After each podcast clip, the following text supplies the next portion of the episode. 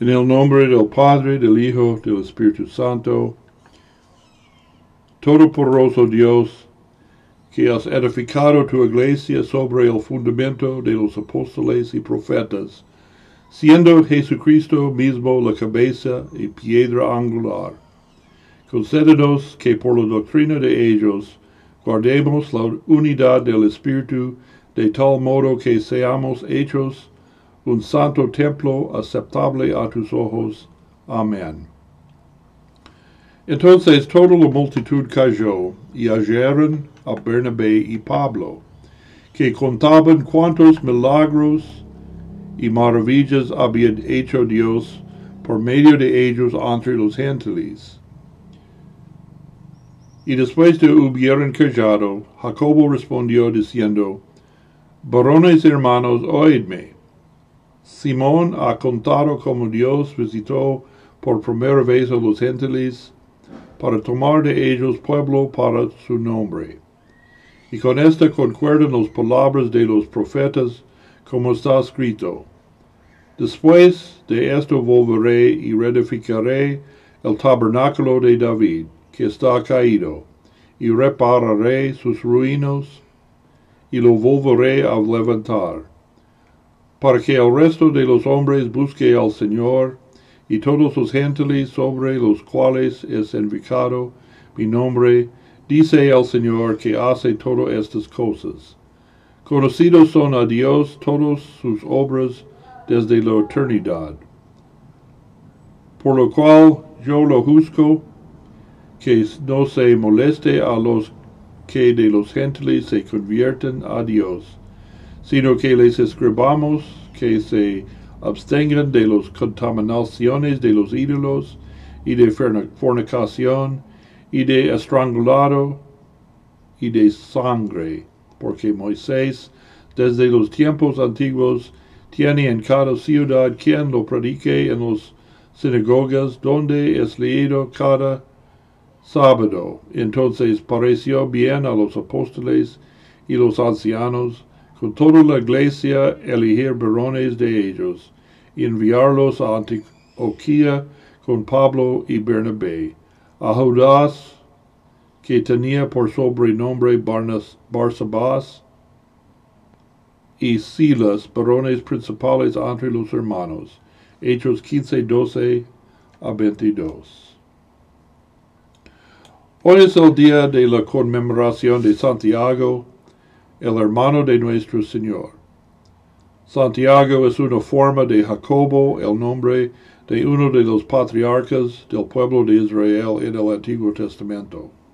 Jacobo era hijo de Isaac, hijo de Abraham. Dios cambió el nombre de Jacobo a Israel, el mismo nombre de la nación elegida. Santiago era un nombre común en la época de Jesucristo encontramos a más de un hombre llamado Santiago o Jacobo en el Nuevo Testamento. Ejemplo, Santiago, hijo de Zebedeo, uno de los doce apóstoles que estaba presente con su hermano Juan y San Pedro en el monte de la transfiguración. Santiago, el hermano del Señor, no era uno de los doce apóstoles, y antes de su resurrección no era un creyente de Jesús como Señor y Salvador. Sin embargo, Pablo dice que el Señor se apareció a Santiago su hermano después de la resurrección y luego se convirtió en el líder de la iglesia en Jerusalén. Se le conoce como Santiago, el obispo de Jerusalén o Santiago de Jerusalén. Mateo 13, 54 a 58 menciona a los hermanos y las hermanas de Jesús. Cuando Jesús predicaba en la sinagoga de Nazaret, la gente decía, ¿no es este hijo del carpintero? ¿No se llama su madre María y sus hermanos Jacobo, José, Simón y Judas? ¿Y no están todos sus hermanos con nosotros? ¿De dónde pues a este hombre todas estas cosas? Así que el Señor también tuvo hermanas, pero no se nombraron. La Iglesia Romana enseña que María permaneció virgen desde el nacimiento de Jesús y que estos hermanos y hermanas deben ser primos o hijos de un matrimonio anterior de José. Como luteranos, creemos que María era virgen cuando estaba embarazada de Jesús, pero no hay evidencia de que fuera virgen después del nacimiento del Señor. Jesús era conocido en Nazaret como el hijo de José el carpintero, como los otros mencionados. Por tanto, el entendimiento más simple es que José y María tuvieron hijos al igual que otras parejas. No tiene sentido dudar que Santiago era el hermano de nuestro Señor. Pues bien, Santiago, el hermano del Señor, era el líder de la iglesia en Jerusalén. ¿Qué pasó en nuestro texto? Convocaron el primer concilio de la iglesia cristiana en Jerusalén, donde vivían la mayoría de los primeros cristianos. Además, la mayoría de los primeros cristianos nacieron y se criaron como judíos, de acuerdo con las tradiciones de los judíos. Sin embargo, en sus viajes misioneros, Pablo y Bernabé proclamaron el Evangelio a los gentiles, personas que no nacieron como judíos. Y ellos creyeron. Algunos cristianos nacidos como judíos dijeron que los cristianos que no nacieron como judíos deberían obedecer toda la ley de Moisés. Deben ser circuncidos y otras cosas. Pablo y Bernabé les dijeron, no tenemos libertad en Cristo.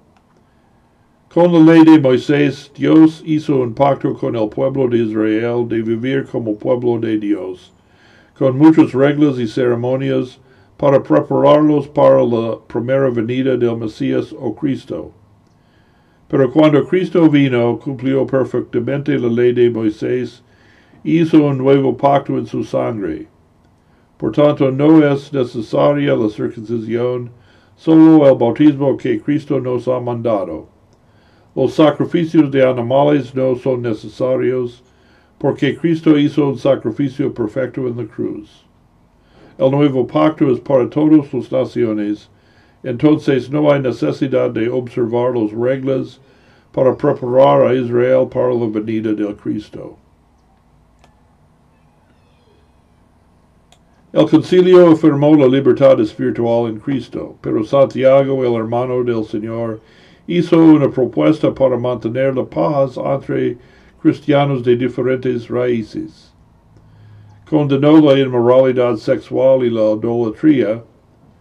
La ley de Moisés se basa en la ley moral universal de Dios, es decir, amarás a Dios con todo tu mente, alma y corazón, y amarás a tu prójimo como a sí mismo. Los diez mandamientos nos enseñan lo que no es el amor de Dios y el prójimo. Pero la ley moral es más antigua que la ley de Moisés y es para todas las naciones. Por ejemplo, Dios instituyó, instituyó el matrimonio en los primeros capítulos del Génesis antes del pacto de Sinaí. El Consejo de Santiago también era que los gentiles evitaran la carne que contuviera sangre o animales que habían sido estrangulados cuando comían con hermanos judíos, para mantener la paz y el amor entre los hermanos. Padre Celestial, pastor de tu pueblo, tú levantaste a Santiago el justo, hermano de nuestro Señor, para que guiara a tu iglesia Permítanos seguir a su ejemplo de oración y reconciliación y haz que somos fortalecidos por el testimonio de su muerte. Por Jesucristo, Hijo nuestro Señor, que reina y viva contigo y con el Espíritu Santo, siempre y en solo Dios, por los siglos de los siglos. Amén.